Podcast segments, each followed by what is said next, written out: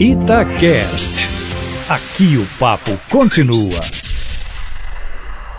Olha, ainda sem conseguir digerir a libertação do ex-presidente Lula, como entendeu o Supremo Tribunal Federal aí há quase duas semanas, a Câmara dos Deputados e o Senado Federal correm na busca do que dizem ser uma resposta ao próprio STF e à, digamos, sociedade, mas batem cabeça sem conseguir achar o melhor caminho para essa resposta. Porque, na verdade, o caminho é muito mais complicado, como explicou ontem em off um ministro do Supremo Tribunal Federal. Não será com uma simples proposta de emenda constitucional, a conhecida PEC, que se poderá mudar a decisão do Supremo que julgou inconstitucional a prisão após o julgamento na segunda instância, com vigia desde 2016. O objetivo de deputados e senadores no que seria uma PEC anti-Lula, uma PEC casuística, como se vê, é tentar mudar uma cláusula pétrea da Constituição, a que define a presunção da inocência, a do trânsito em julgado, artigos esses da Carta Magna.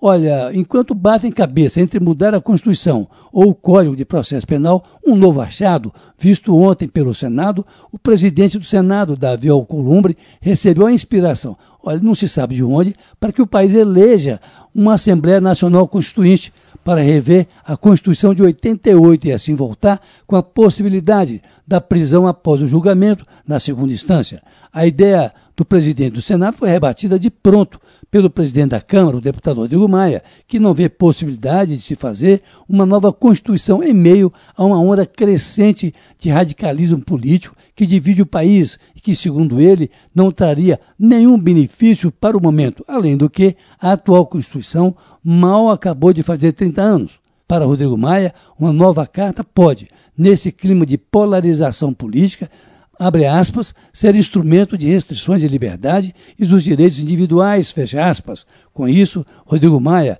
praticamente lança uma pá de cal na ideia desassombrada de Davi Alcolumbre, logo eles que jogaram juntos o tempo todo para a aprovação da reforma da Previdência, no momento, sobretudo, que o Planalto parecia conformado com um resultado pouco animador. De qualquer maneira, o debate sobre a reforma do artigo 5 da Constituição ou do artigo 273 do Código de Processo Penal, mais uma dúvida que assalta. O que se apresenta agora como novos constituintes só será retomado depois do dia 18, em função de reuniões dos BRICS que ocorrem neste resto de semana em Brasília. O que se sabe de tudo o que se discute tanto na Câmara como no Senado, que qualquer que seja a decisão a ser tomada, o assunto retornará ao Supremo Tribunal Federal, numa judicialização que ninguém sabe como terminará, mas certamente com a reafirmação de que a PEC é inconstitucional, a Assembleia Constituinte inviável e ameaçou-la no Código de Processo Penal uma aventura que mal se iniciará, a menos que se espere aí